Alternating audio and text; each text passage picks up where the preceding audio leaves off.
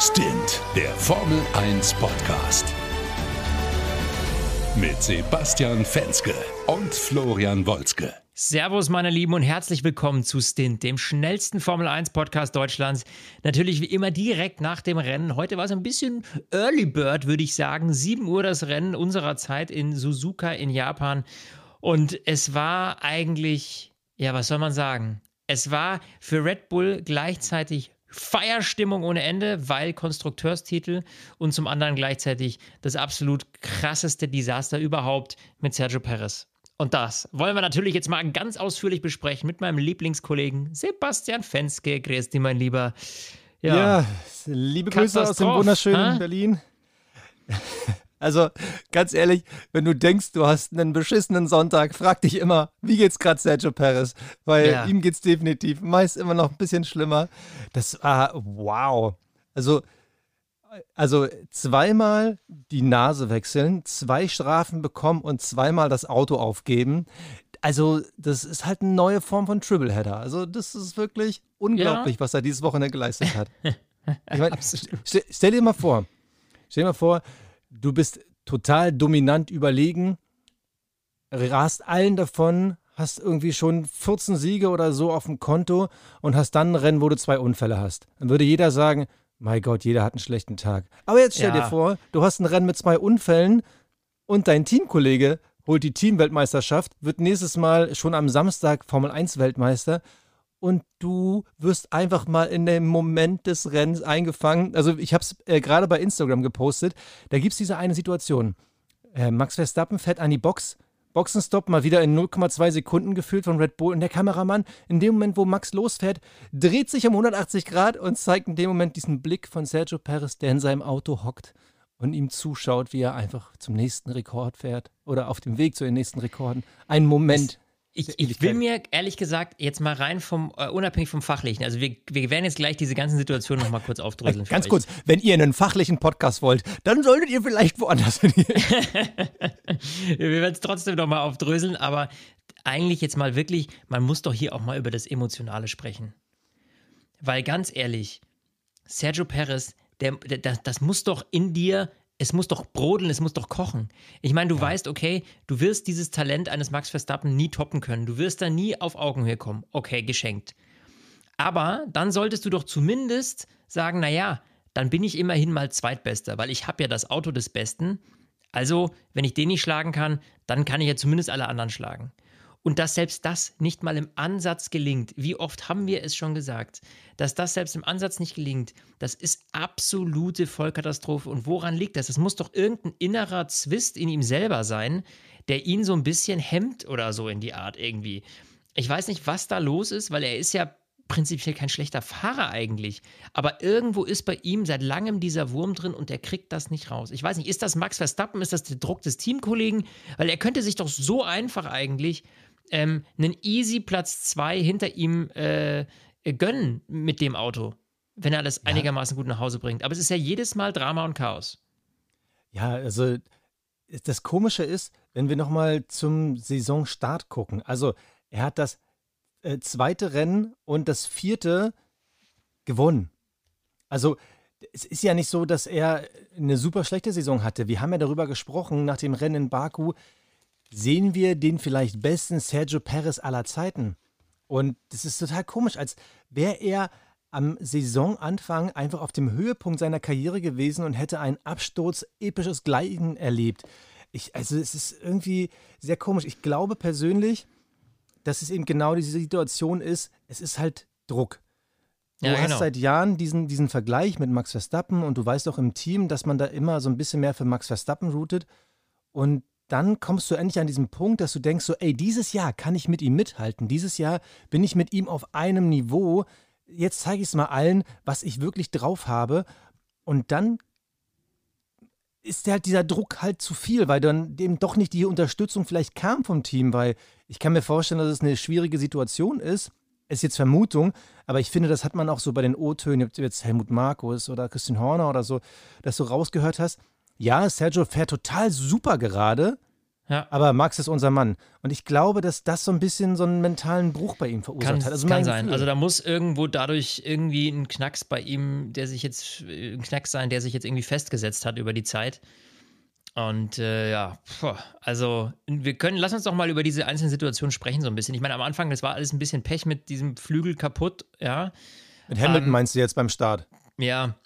Ja, aber ähm, der erste, äh, ja, der, der, der, der, Flü der Flügeltausch quasi, ne? Ähm, Safety Car und Sergio Perez fährt aus der Box raus und überholt in der Boxenausfahrt halt gleich mal irgendwie drei, vier Autos. So, ich meine, Digga, es ist Safety Car. Selbst wenn du aus der Box kommst, nein, du überholst nicht, wenn Safety Car ist. Also er hätte doch da irgendwie das auf dem Schirm haben müssen. Und das ist ja, wenn es einem Rookie passiert, okay, der irgendwie vielleicht noch nicht so viel Erfahrung hat, solche Situationen noch nicht so oft hatte. Aber mir kann doch keiner erzählen, dass Sergio Perez noch nie aus der Boxengasse in, innerhalb eines Safety Cars gefahren ist. Ja. Also, also da, da, da, muss man doch wissen, nein, ich überhole nicht andere Autos. So hat sich da die erste 5-Sekunden-Strafe eingehandelt. Ja, richtig dämlich. Dann, ähm, was ich ihm zugutehalten muss, okay, das Auto hat sich seiner, aus seiner Sicht, ne, das kann natürlich nur er irgendwie fühlen, nach wie vor irgendwie ein bisschen kaputt und schwierig auf der Bremse angefühlt. Klar, das würde ich jetzt im Nachgang auch sagen, vor allem nach dem Crash mit äh, Kevin Magnussen. Da sticht Sergio Perez in einer Kurve innen rein, verbremst sich und schießt Kevin Magnussen ab. Normalerweise, wenn ich nur die beiden Namen hören würde, würde ich sagen, oh Magnus, was hast denn du schon wieder verbockt? Aber nein, in dieser Situation war es halt einfach so, da war eine Lücke, die war nicht da. Also ich weiß nicht, was er da gesehen hat, ja, auch so, selbst mit irgendwie perfekt. Ich weiß nicht, warum er da reingestochen hat. Das hat ihm auch keine bessere Linie äh, verschafft, gar nichts. So. Und äh, semmelt er in dem rein, äh, nächste 5-Sekunden-Strafe. So. Also, es war ja nur äh, Pech bei ihm da. Also, Pech, also eigenverschuldetes, eigenverschuldete Strafen waren das einfach. Ja, total. Also, die Situation mit Magnussen, da muss ich ganz ehrlich sagen, ähm, das war ja auch wieder eine geile Sache.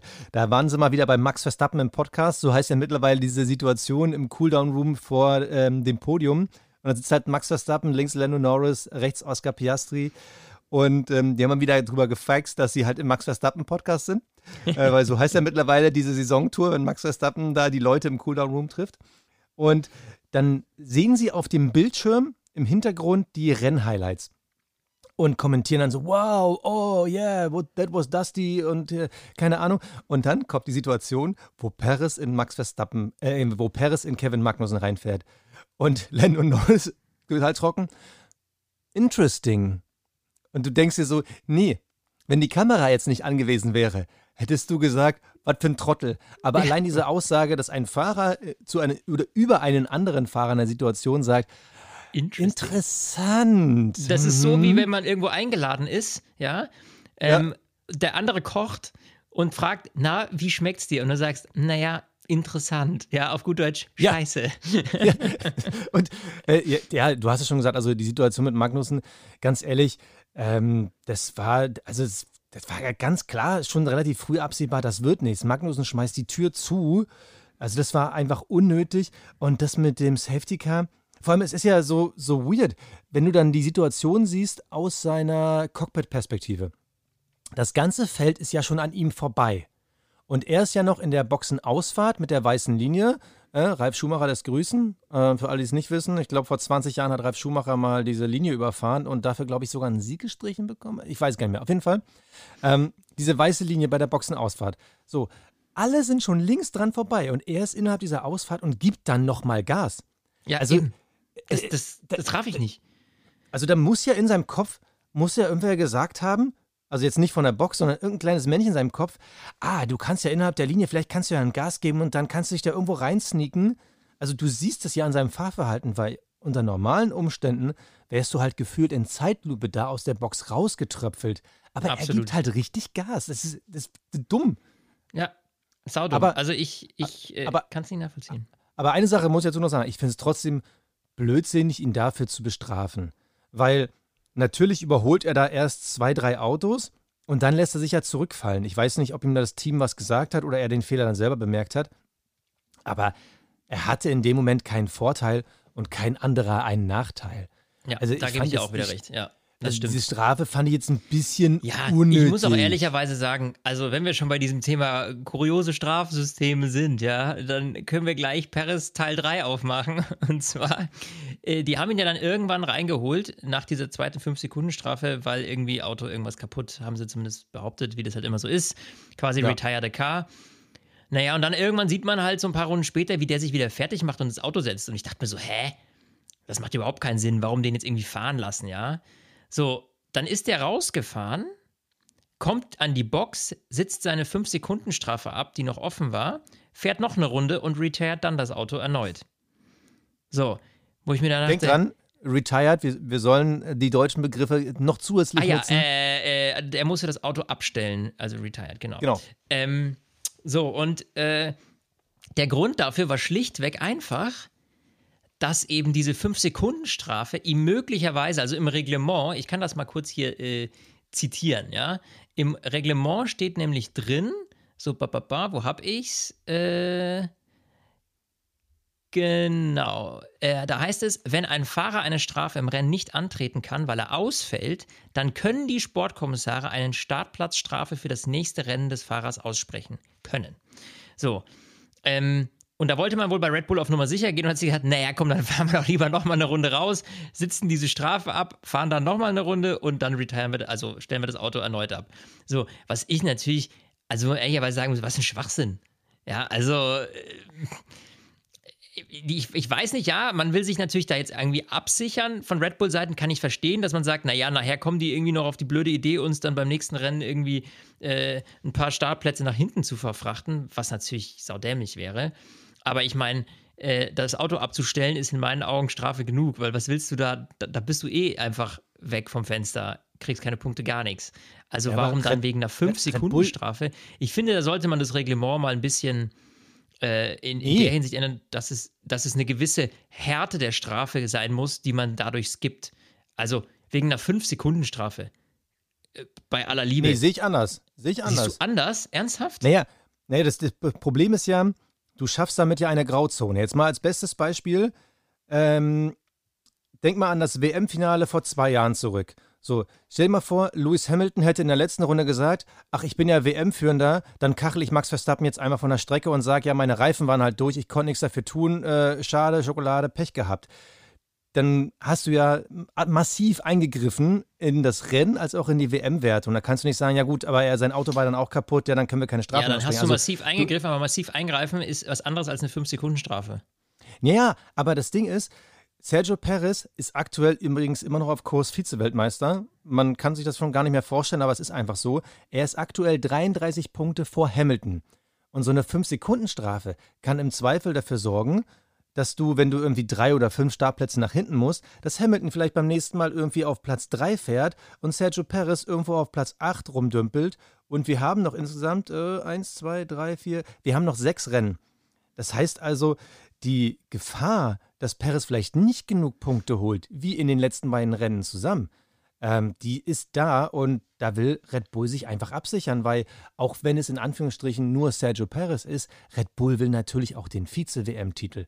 Und diese 33 Punkte, naja, du weißt halt selber, zwischen Platz 3 und Platz 8, da ist halt irgendwann nicht mehr viel an Punkten zu holen und da machen halt fünf Startplätze viel aus. Also ich verstehe schon, warum sie es gemacht haben. Es ist natürlich trotzdem die höchste Degradierung, die du kriegen kannst. Ja. Du hast schon ein Schrottrennen, wurdest mehrfach bestraft und dann sagt einer, so, äh, Checo, ähm, setz dich nochmal ins Auto. Und das Ding ist, er hat sich ja nicht ins Auto gesetzt und dann, los, komm, fahr nochmal raus, dreh eine Runde, komm wieder rein und äh, dann ist das Ding durch. Man hat sich abgesichert, dass man nicht irgendwann Max Verstappen im Wege steht. Das heißt, man hat extra darauf gewartet bis zum letzten Boxenstopp. Diese Kameraszene, die ich gerade besprochen habe, die man auf Insta sieht. Als er dann durch war, hat man gesagt, okay, selbst wenn jetzt ein Safety Car kommt, wäre Checo keine Gefahr mehr für Max, jetzt darfst du raus. Also der saß da ja irgendwie 20 Runden oder so. Und das ist ja die eigentliche Strafe. Man will dich oder das Team auf jeden Fall absichern gegen die Zukunft, gegen einen Lewis Hamilton. Gleichzeitig musst du halt die ganze Zeit zugucken, wie dein Teamkollege gerade Richtung Sieg fährt, wie das Team um dich herum, wie alles schon hibbelig, kribbelig werden, weil gleich können sie feiern, gleich können sie saufen, gleich feiern sie die Teamweltmeisterschaft. Und ich glaube, das ist die härteste Strafe, die du kriegen das kannst. Das ist absolut klar. Das sind wir wieder bei dem Psychologischen, da schließt sich der Kreis. Ja, dann lass uns doch mal. Äh, äh Achso, eine Sache das, noch. Ich ja? weiß, wir wollen, äh, jetzt reden wir so lange drüber. Ähm, der, der, mehrere Leute haben geschrieben, unter anderem der, der, der Franz bei äh, Insta. Wie kann denn das sein, dass sie das Auto retiren und sagen, es beschädigt und dann schicken sie es ja. wieder auf die Strecke? Das heißt ja, entweder haben sie ein heiles Auto retired oder ein unsicheres Auto auf die Strecke geschickt. Naja, sie hatten ja die Zeit, das zu reparieren in diesen äh, sechs, acht Runden, ne? Ja, und. Du darfst ja reparieren. Also, wenn jetzt da irgendwas ja. irgendwie grob kaputt gewesen ist, das, das ist ja immer so eine Sache, ne? Du musst halt nur irgendwie einen einigermaßen plausiblen Grund finden, warum du das Auto jetzt äh, abstellst. Und ähm, du darfst aber natürlich in der Box äh, reparieren. Nur Formel 1 ist eben nicht die 24 Stunden vom Nürburgring, wo du irgendwie dann halt auch mal irgendwie 20 Minuten reparierst und deswegen das Rennen noch nicht kaputt ist. Sondern ähm, da ist halt drum, wenn du irgendwie länger als 30 Sekunden in der Box stehst, ist halt Feierabend. Ja, dementsprechend lohnt sich das halt in der Regel nicht. Und das haben sie jetzt halt nur quasi repariert, wenn man so will, um dann eben diese 5 Sekunden Strafe nochmal ordentlich abzusitzen. Genau, und haben dann auf der Strecke festgestellt, mh, hm, reicht doch nicht. Ist ähnlich wie wenn du dir die, den Flügel kaputt fährst und der Unterboden ist auch kaputt. Flügel kannst du wechseln, checkst, ah nee, Unfall ist zu doll, äh, wir genau. geben das Auto auf. Also. So, aber lass uns mal zu den positiven Sachen kommen. Ja, Oscar Piastri. Hey, ja was ein geiles Rennen. Also, um wirklich Lando Norris zu schnupfen, hat es nicht ganz gereicht heute, aber ich finde ein unglaublich tolles Wochenende von ihm gesehen zu haben. Also, sowohl im Qualifying äh, super abgeliefert. Jetzt der erste Podiumsplatz für ihn in einem, in einem offiziellen Rennen. Da muss ich ehrlich sagen, das hat er wahnsinnig gut gemacht, sehr konzentriert. Die Performance hat gestimmt. Ich meine, das Auto war gut, keine Frage. Aber dann auch wirklich so mithalten zu können mit Lando Norris, der ja wirklich ein Top-Fahrer ist. Und äh, das hat mich echt äh, beeindruckt. Also Piastri macht wirklich einen super Job. Ähm, als Rookie, muss man ehrlich sagen. Über einen anderen Rookie werden wir gleich noch kurz reden, der das Gegenteil davon ist. Aber Oscar Piastri, hey, ganz ehrlich, top, absolut top. Ja, kann man eigentlich kaum was hinzufügen. Wir hätten jetzt Natürlich eigentlich die Awards da vorstellen können. ja, das stimmt. Also, eine Sache muss man immer noch sagen.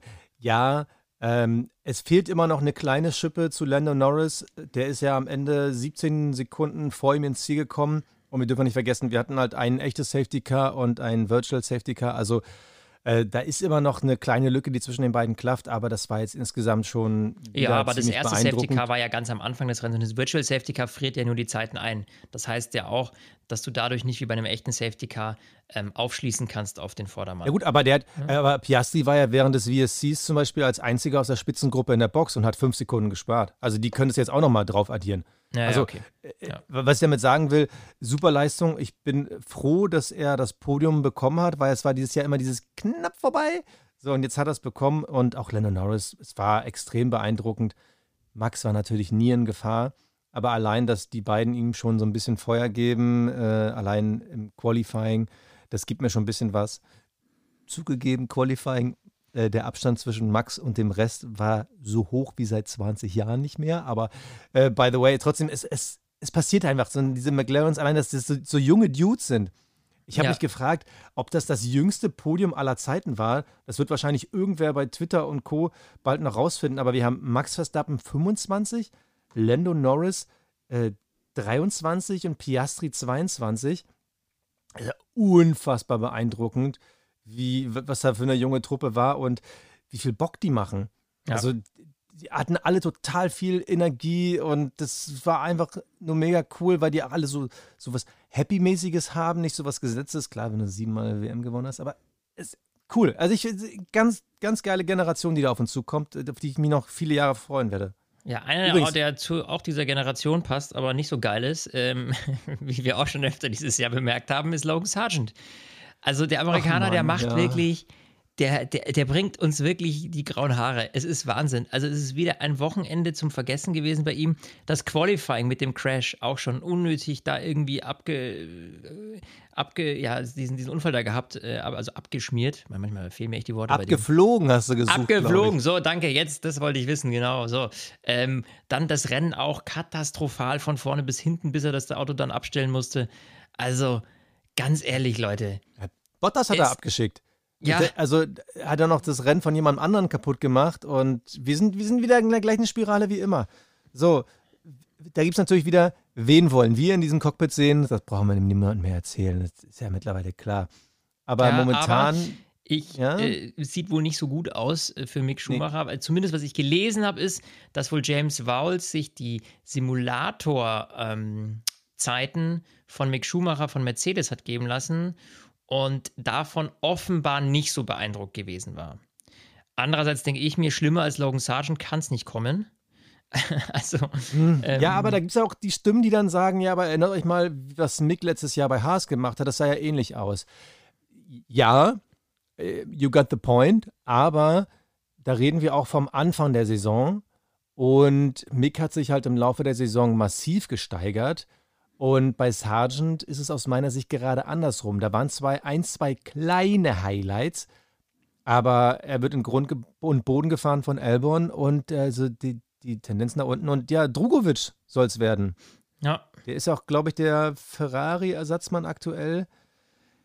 Ja, aber also das mit den Testzeiten von Vouls wusste ich nicht, was du gerade erzählt hast. Ich frage mich nur, ob Williams trotzdem auf einen Hardcore-Rookie setzen sollte oder nicht trotzdem, ich sage jetzt mal, so dieses Quäntchen Erfahrung denen gut tun würde. Ja. Sprich halt ein, ein, Mick Schumacher oder jemand so. Äh, naja, vielleicht wäre Danny Ricciardo nächstes Jahr verfügbar. ich glaube eher, dass Sergio Perez nächstes Jahr verfügbar ist. äh, aber das ist schwierig. Aber lass uns mal das Thema kurz weiterführen. Äh, Cockpit-Geschichte. Wir reden gleich nochmal über Mick Schumacher. Da wird es ja jetzt nun eindeutiger. Aber es wurde ja bestätigt, äh, was wir letzte Woche schon geahnt und ja, ich sag mal gewusst haben. Einfach mal so. Ähm, Tsunoda und Ricciardo sind bei Alpha Tauri bestätigt. Das finde ich interessant. Ähm, wir haben ja schon drüber spekuliert. Ich hätte jetzt Lawson bevorzugt, aber okay. Jetzt finde ich aber interessant, wenn die beiden schon bestätigt sind.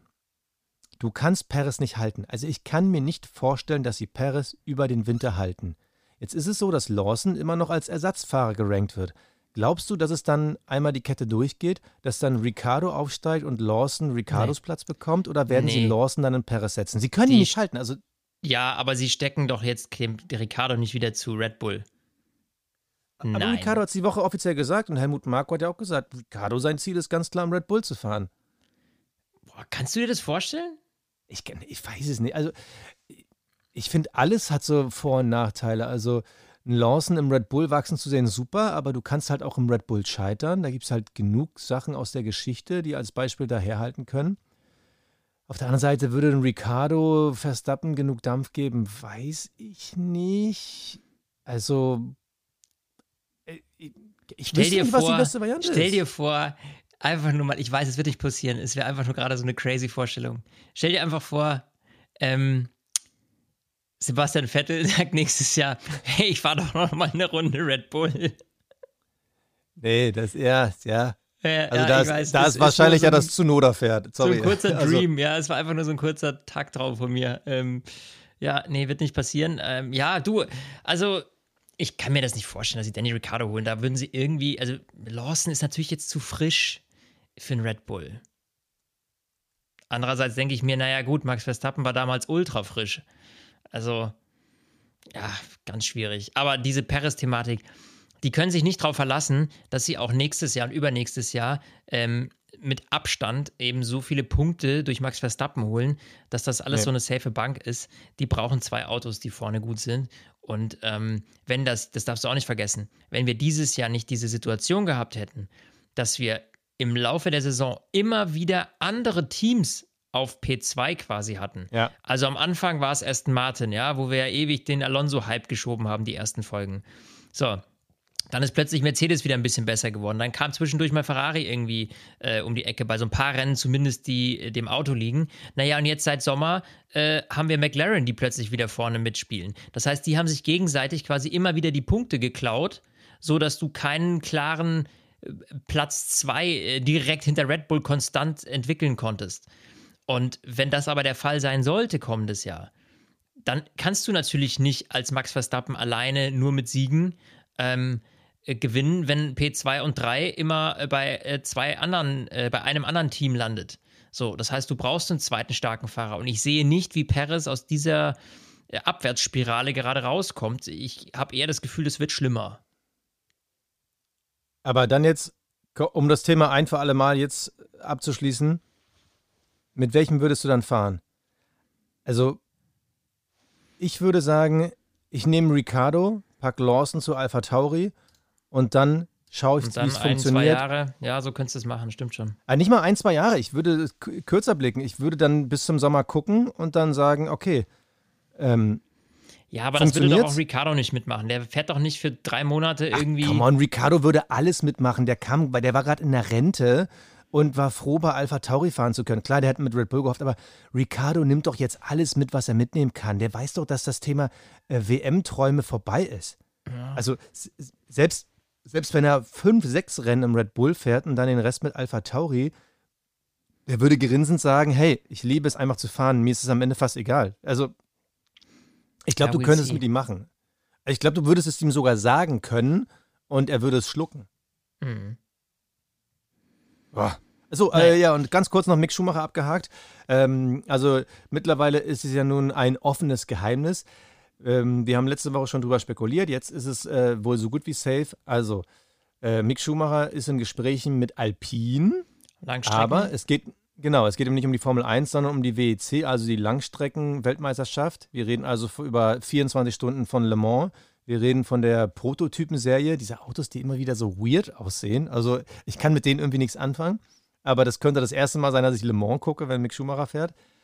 Ähm, richtige Wahl oder nicht? Mal im Vergleich, Nick de Vries ist wieder in Gesprächen angeblich mit der Formel E. Ja, also, also ich, du, ganz ehrlich, ähm, das ist natürlich eine wahnsinnige persönliche Präferenz, aber ich finde, ähm, bevor ich Formel E fahre, finde ich Langstrecke deutlich spannender. Also muss ich dir ehrlich sagen, also ich finde, das hat noch ein deutlich größeres Prestige.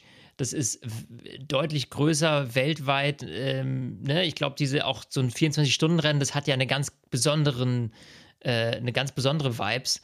Und ähm, dementsprechend, also ähm, ich glaube, der Reiz ist da Großes zu machen und äh, das ist ja auch mal nochmal was ganz anderes als Formel 1. So, Formel E ist ja im Grunde genommen Matchbox. Auto Formel 1. Also Boah, du bist ist, hart. Also, ja, ich weiß, ich weiß, ich bin hart und da wird mir der eine oder andere die Rübe abreißen, weil er sagt, oh, um Gottes Willen. Aber ja, wir waren ja selber, Basti und ich, äh, bei Formel E-Rennen, haben uns das angeguckt und das ist schon okay, aber das, das ist, ich glaube, weißt du, wenn du, wenn du, wenn, wenn für mich ist es jetzt einfach zu sagen, ich mache was komplett anderes, also nicht irgendeine Open-Wheel-Serie, sondern ich, ich gehe eine ganz andere Serie, um komplett andere Erfahrungen zu sammeln. Ähm, äh, ich glaube, das ist einfacher, als zu sagen, ich, ich, ich gehe jetzt und da, da muss man ehrlicherweise, da muss mir, also da wird mir wahrscheinlich jeder zustimmen, aber ähm, die, die Formel E ist natürlich eine abgespeckte Formel 1. Es ist natürlich nicht, innerhalb dieser Klasse ist es ein Downgrade. So, das muss man halt einfach so sagen.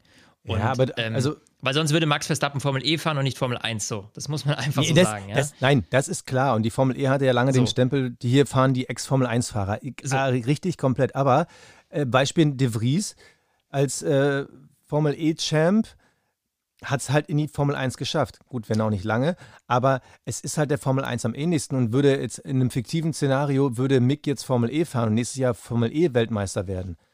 Das würde auf jeden Fall schon wieder einen anderen Fokus auf ihn lenken, dass es vielleicht doch mehr mit dem Team Haas zu tun hatte, als jetzt mit ihm als Fahrer. Könnte sein, es wäre auch für die deutschen Fans besser, weil Formel E. Ja, aber halt auch wenn er die 24 Stunden von Le Mans gewinnt, würde er Prestige bekommen. Also Genau, das ist halt das Ding. Das äh, da, da, hast du natürlich komplett recht. International gesehen ist natürlich äh, die WEC prestigeträchtiger und ja, du, das Problem ist halt, wenn du die Formel E gewinnst, sagen natürlich alle, ah, der kann ja Formel-Autos fahren. Wenn du in der Formel E aber dann auf einmal Achter wirst. Richtig. Ähm, Vielleicht kannst du da halt auch nur mehr verlieren. Also ja, genau. deswegen, genau. ich glaube, dass dieser Schritt mal in eine komplett andere Rennserie jetzt genau der richtige ist für ihn, wenn er, wenn er jetzt wirklich kein Cockpit kriegt ich meine, am Ende des Tages, äh, Williams hin oder her, es wäre halt auch wieder so ein Team, ähm, pff, ja, das ist ja, ist besser als Haas, okay, äh, je nachdem, was dann nächstes Jahr bei Raum kommt. Ich glaube, mit James Walls an der Spitze kann da ordentlich was passieren, ähm, auch die nächste Zeit, die nächsten Jahre. Ähm, aber Mick fehlt, glaube ich, so ein bisschen so dieses, dieses richtige, dieses Junior-Team, was ihm dann den Sprung in ein Top-Team gewähren könnte. Ja, so, ich meine, er ist da klar eng mit Mercedes verbunden, keine Frage, aber die haben ja auch irgendwie keine Anstalten gemacht, ihn da irgendwie zu holen. Also es ja, war ja nie so, dass man, weißt du, ich meine, ich meine, solange Luis fährt, ist das Thema eh durch, so. Und dann glaubst du, dass Toto Wolf Mick Schumacher ins Cockpit von Lewis Hamilton setzen würde? I doubt it. Mit der nee, in der also, aktuellen Situation. So macht keinen Sinn. Mm -mm. Nee, also glaube ich persönlich auch nicht, weil dafür fehlt halt Prestige. Dafür musst du halt, siehst du, ich sag mal so, Hülkenberg-esk irgendwie bei einem Mittelfeldteam äh, zeigen, dass du auf einmal aus dem Nichts da bist. Also, das ist für mich momentan wäre ein Favorit auf die Nachfolger. Oh, jetzt sind wir aber mittlerweile ganz weit aus Japan raus. Ähm, für mich wäre der logische Nachfolger von Lewis Hamilton an, an, aktuell, Mann, ähm, Alex Albon, der halt in einem Mercedes-Motor gerade wahnsinnig rockt es wäre für mich die logischere Nachfolge, weil einen echten Junior wird sich Tote Wolf nicht holen. Mhm. Und ein Alonso ist zu alt, äh, ein Lance Stroll, da fragt man sich eher, wie lange der das noch machen soll. Ähm, für mich wäre das die logischere Nachfolge, außer du fährst natürlich out of the box und sagst, okay, dann holt man sich doch Ocon zurück oder ein Gasly. Aber das wären für mich die einzigen, die als, als logische Nachfolge kommen würden. Ähm, Mick Schumacher, sehe ich in dem Cockpit von Lewis Hamilton nicht. Also da müsste wirklich was Herausragendes passieren, ja. aber ja. glaube ich nicht. Okay. So, lass uns mal zurück nach Japan fliegen, weil wir jetzt äh, so weit abgedriftet sind. Also, wir haben über Piastri gesprochen, wir haben über Perez gesprochen, wir haben Sargent so ein bisschen abgehakt. Lass uns einmal ganz kurz nochmal Red Bull feiern für ja. eine Wahnsinnsleistung. Man nimmt es gar nicht mehr so wahr das ist halt immer dieses, das ist ja, so schade. Ne? Weil also ich, ich, ich, saß so vom Fernsehen und dann hieß es ja, Red Bull Konstrukteursmeisterschaft äh, gewonnen und ich denke mir so, okay, cool. weißt ja, du so, es ist nicht so, yeah! Sie, sie, wären nur mit den Punkten von Max Verstappen auch führend in der Konstrukteursmeisterschaft. Ja, eben. Das war ja das, was ich vorhin angesprochen hatte mit diesen Verteilung der, der zweiten, dritten Plätze. Ja, die, die haben halt einfach äh, das beste Konzept, die haben den besten Fahrer pff, und die Mischung macht es halt und ähm, macht es uns jetzt aber auch nicht spannender. Also deswegen betrachte ich das mit einem lachenden und einem weinenden Auge, sagen wir es mal so. Okay, wir machen es mal ein bisschen schneller, weil die Zeit ist ja auch schon vorangeschritten. Ich fand ähm, sehr spannend die Fights vor allem zwischen Lawson und Tsunoda am Anfang des Rennens. Mhm. Da hast du halt wirklich gemerkt, so der, also Lawson hat jetzt keinen Respektabstand zu Tsunoda, hat mir sehr, sehr gut gefallen. Und ein weiteres, wie ich finde, sehr spannendes Ding war, dass Mercedes-Karussell. Also Lewis Hamilton, George Russell. Die erste Situation, als Hamilton vor seinem ersten Boxenstopp äh, Russell nicht beiwinken wollte, vorbei, ähm, dann sogar noch neben die Strecke gefahren ist, also Russell quasi behindert hat. Und dann am Ende nochmal die umgekehrte Situation. Man hat ja Russell auf dem Einstopper versucht. Dann Russell vor Hamilton, dahinter Carlos Sainz. Und auch da, da wurde Hamilton schnell vorbeigewunken, dann kam man irgendwie auf, ey, lass uns mal hier den Trick machen aus Singapur hier, genau. den Sainz gemacht hat. Sainz lass uns mal hier mit der. Das fand ich richtig gut. Sainz meinte, ey, so. die wollen mich mit meinen eigenen Waffen schlagen. so, und äh, hat natürlich nicht funktioniert, weil dafür ist einmal die Strecke, er hat es nicht hergegeben, aber es war irgendwie, irgendwie komisch. Es hatte wieder sowas von, ja, wir würden jetzt den Lewis Hamilton ungern eine Stallorder geben, die gegen ihn ist, aber am Ende musste Russell dann schnell einknicken. Irgendwie war Mercedes aber sehr inkonsequent, weil es hat am Ende des Tages Zeit gekostet. Sie hatten noch Glück, dass Sainz eine Runde gefehlt hat, aber das war für mich äh, ziemlich hart ja, gepokert. Ja, also man hätte da ein bisschen mehr Teamwork reinstecken können, dann wäre das Ganze besser gelaufen. Äh, ich denke mir halt so, Mai, für mich als Zuschauer, mir ist es wurscht, ob die jetzt Teamarbeit machen oder nicht. Ganz im Gegenteil, ich will irgendwie coole Fights sehen. Deswegen war ich jetzt ja nicht traurig drum, ja. Also, außer man ist jetzt absoluter Mercedes-Fan und muss jetzt da irgendwie, will jetzt, dass die beiden möglichst gut miteinander klarkommen. Aber ich finde ja so teaminterne Duelle immer äh, sehr spannend und man merkt so ein bisschen, habe ich das Gefühl, bei Mercedes, je besser sie werden, desto mehr spitzt sich das wieder zu, weil es gibt natürlich jetzt auch dann wieder mehr zu holen. Und das ist natürlich der, äh, der, der Godfather of Formula One, Lewis Hamilton, sich jetzt irgendwie hier von George nicht irgendwie die Butter vom Brot nehmen lassen will. Äh, das ist natürlich logisch und das zeigt er ihm halt auch. Und umgekehrt das Gleiche. George Russell hat mittlerweile natürlich auch das Selbstbewusstsein zu sagen, hey, ganz ehrlich, deine Zeit ist vorbei, jetzt komme ich. Also das ist äh, eigentlich ein ganz cooler Fight, den finde ich eigentlich ganz schön so anzugucken. Ja, dann wird es an dieser Stelle Zeit für unsere Awards. Der Fahrer des Rennens.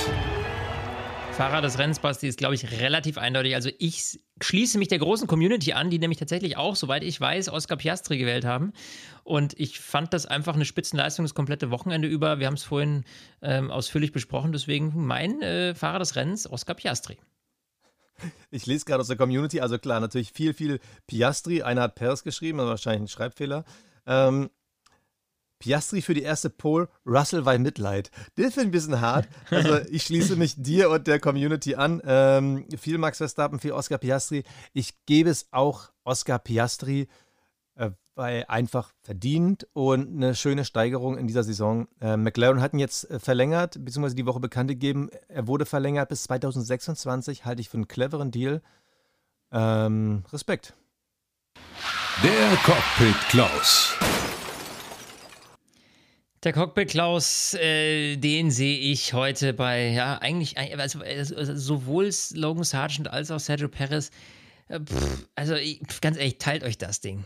Wirklich, gönnt's euch, streitet euch drum, aber Komm, ich, dann sag du doch Perez und ich sag äh, Sargent. Wunderbar, also machen wir es, sind wir uns einig. Ich bin auch äh, gleich verdient. Das Kapperl des Rennens. Ja, das Kapperl, da wird es tatsächlich ein bisschen schwierig, aber äh, nachdem die Jungs mit einem Fahrer die Konstrukteurs-WM geholt haben, sozusagen, ganz ehrlich, sorry, da muss ich es äh, Red Bull geben. Das war wieder eine absolute grandiose Leistung. Ähm, auch diesen Rekord mit zehn Siegen am Stück, ähm, den sie da geholt haben, äh, bis auf diesen einen Downer beim letzten Rennen, aber nichtsdestotrotz, das ist natürlich absolut crazy, was da, was da abgeht. Und äh, da müssen sie aber auch Danke, danke an Max Verstappen sagen der das mehr oder weniger im Alleingang so gerockt hat, weil äh, Perez äh, ja, war nicht die größte Hilfe. Ich finde, deine Begründung war schön. Noch nie hat jemand die Team-WM gewonnen mit nur einem Fahrer. Allein dafür lohnt es sich, das Kappal zu ziehen. Ah, ich, ich folge dir. Schön. So, so. Äh, es wird mittlerweile ein bisschen dünner, aber wir bleiben dabei. Wir wollen auch immer noch mal einen Satz über Nico Hülkenberg verlieren.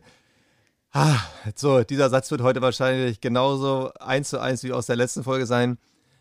Er war da, leider in einem Haas, am Ende ja. Platz 14. Klingt besser, als es eigentlich war, denn es gab insgesamt fünf DNFs, also ähm, Fahrer, die ihr Auto abgestellt haben.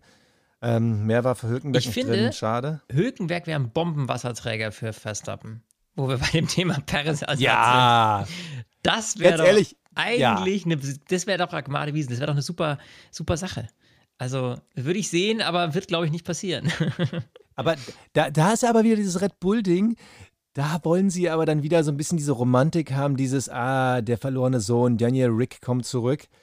Ähm, würde auf jeden Fall passen und ganz ehrlich, gleiche Situation wie bei Ricciardo. Hülkenberg würde sofort Ja sagen natürlich nachts davon träumen, Weltmeister zu werden, aber mit dem vollen Bewusstsein, ich mache das nicht, um Weltmeister zu werden, sondern nur noch, um einmal zu glänzen. Vor allem, ich glaube, er wäre besser als Ricciardo. Ich glaube schon. Ja, glaube ich auch. Glaube ich auch.